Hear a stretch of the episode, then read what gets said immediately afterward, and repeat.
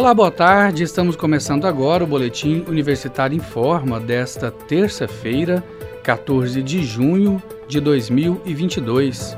Eu sou Delfino Neto e este é o Boletim das 15 horas.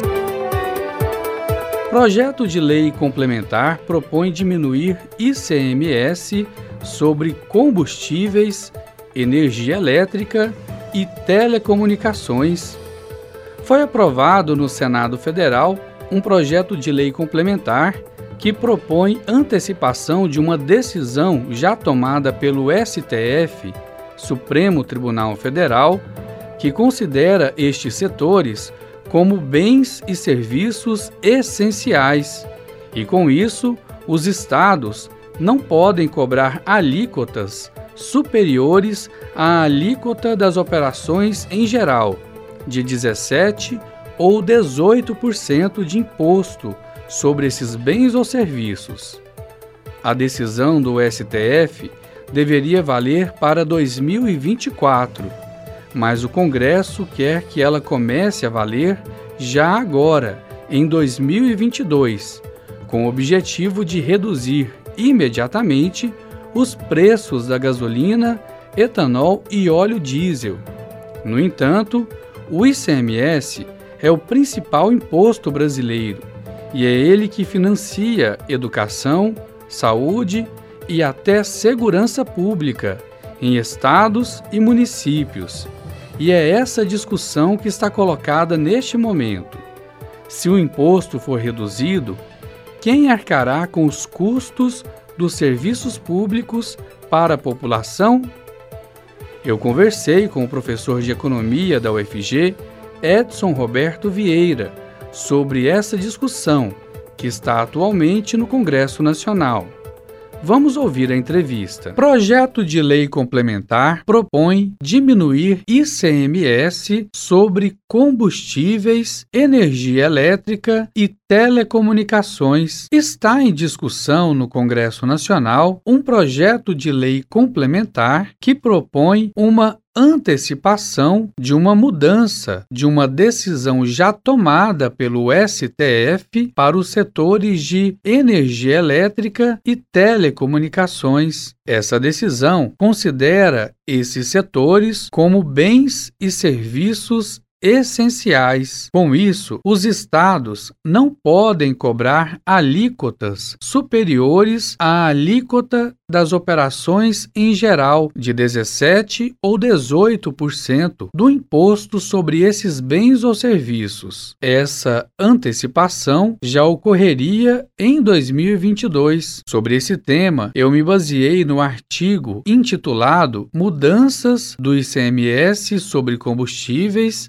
desestruturação, regressividade e insustentabilidade ambiental, publicado em conjunto pela doutora em economia pela FGV, Úrsula Dias Pérez, e o doutor em Administração Pública e Governo, também pela FGV, Fábio Pereira dos Santos, no jornal O Estado de São Paulo. Eu conversei com o professor de Economia da UFG, Edson Roberto Vieira, sobre em que pé está o debate sobre a redução do ICMS e o projeto de lei complementar que visa diminuir, por força de lei, o ICMS dos combustíveis, energia elétrica e telecomunicações. Olá, professor Edson, obrigado por falar com o público ouvinte da Rádio Universitária. Olá, Delfino.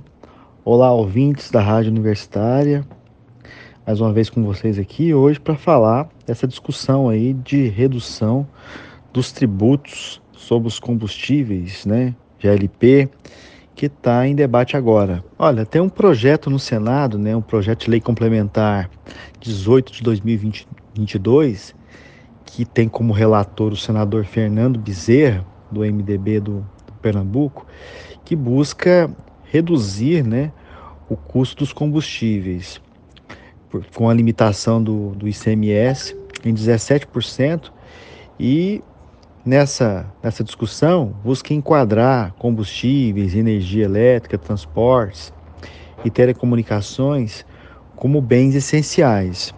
Na verdade, essa proposta, de alguma maneira, antecipa uma decisão já tomada pelo Supremo Tribunal Federal sobre energia elétrica e telecomunicações, né? E inclui também os combustíveis e o GLP nessa proposta. Então, a partir de 2024, na verdade, os estados já vão ter que, que reduzir as alíquotas desses produtos para 17% ou 18%, né? Só que a proposta agora é, já busca fazer com que, com que essas reduções aconteçam ainda nesse ano de 2022. O professor pontua que uma das razões pelo alto preço dos combustíveis e energia elétrica no Brasil é a incidência do imposto sobre esses bens e serviços. É algo complicado, né? Porque, na verdade, é, quando você pega de um modo geral, é difícil você ter uma pessoa que discorda que os combustíveis, energia elétrica, telecomunicações estão muito caros no Brasil e que uma das razões do alto custo desses bens são é, alíquotas de, de impostos bastante elevadas. Né? Então a gente tem aí alguns estados que têm alíquotas de 30% né, sobre a gasolina, sobre os combustíveis, as alíquotas também sobre energia elétrica são, são consideráveis. Na verdade, como são bens e serviços né, de, de difícil sonegação de, imposto, de impostos, né, os estados acabam é, dando preferência para cobrança de impostos sobre, sobre esses bens, porque é, além de ser mais fácil de, de cobrar, é difícil de, é de difícil sonegação. Né? Então, isso acaba também implicando no fato de que os estados têm nesses tipos de bens e serviços né, uma parte considerável de sua arrecadação total de tributos. Né? Então, à medida em que houver uma redução dessas alíquotas, isso vai ter um impacto muito grande sobre as contas dos estados e até de muitos municípios. No entanto, de acordo com o professor, uma queda abrupta dessa alíquota pode comprometer serviços essenciais de muitos estados e municípios, como serviços de educação, saúde e até segurança pública, uma vez que governadores e prefeitos teriam o desafio de ajustar essa tributação, visto que hoje elas muito superiores a 17 ou 18%, em alguns casos chegando a 30%. Então estamos falando de valores altíssimos. Só para a gente ter uma, uma noção desses valores, no caso agora da Eletrobras, nós tivemos aí com essa, essa venda das ações que retirou do governo federal o controle sobre a empresa, uma arrecadação de cerca de 35 bilhões de reais. E essas medidas de redução de ICMS, se aprovadas, vão gerar aí custos que estão estimados entre 60 e 80 bilhões de reais, ou seja, custos bem superiores né, ao valor arrecadado com essa venda das ações da Eletrobras. Então, isso pode ter impactos muito significativos para os estados. É, alguns falam, inclusive, em impactos sobre setores como saúde, educação e segurança, que são setores essenciais para a população. Né? E como eu disse, é, os estados de fato têm na energia elétrica, combustíveis, telecomunicações, uma fatia muito grande de suas arrecadações totais. Então, é algo que, que merece, sim, um debate bastante efetivo da sociedade, né? Obviamente, uma perda desta ordem tem impacto direto nas despesas dos estados e dos municípios. Para que isso não acontecesse, seria necessário compensar a perda de arrecadação estadual, e esta compensação não está prevista. O professor da UFG ressalta a necessidade fundamental de uma reforma do sistema tributário brasileiro, em especial a mudança de impostos indiretos e regressivos, como o ICMS. Uma reforma, segundo ele, completa e não fatiada e feita aos pedaços, como essa lei, que, segundo suas próprias palavras, podem colocar em risco serviços fundamentais para a população em geral. Na verdade, o que a gente precisa no Brasil é de uma reforma tributária, né? A gente tem sim é, uma carga tributária significativa, quando a gente, principalmente quando a gente compara com outros países em desenvolvimento.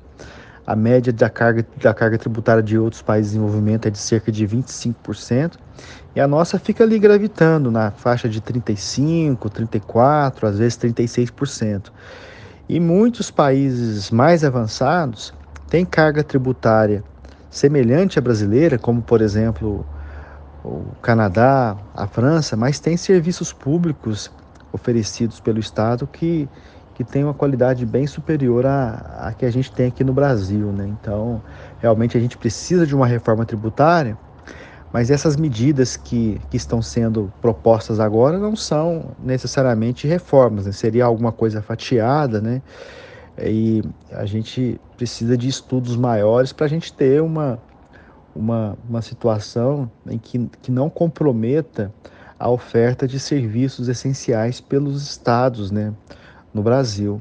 A gente, de fato, é, tem uma situação em que muitas despesas do governo federal, dos estados e dos municípios são despesas obrigatórias e que requerem fontes de, de recursos confiáveis e suficientes para que tais despesas sejam efetivadas a cada ano, sob pena de deixar a população desamparada em alguns serviços.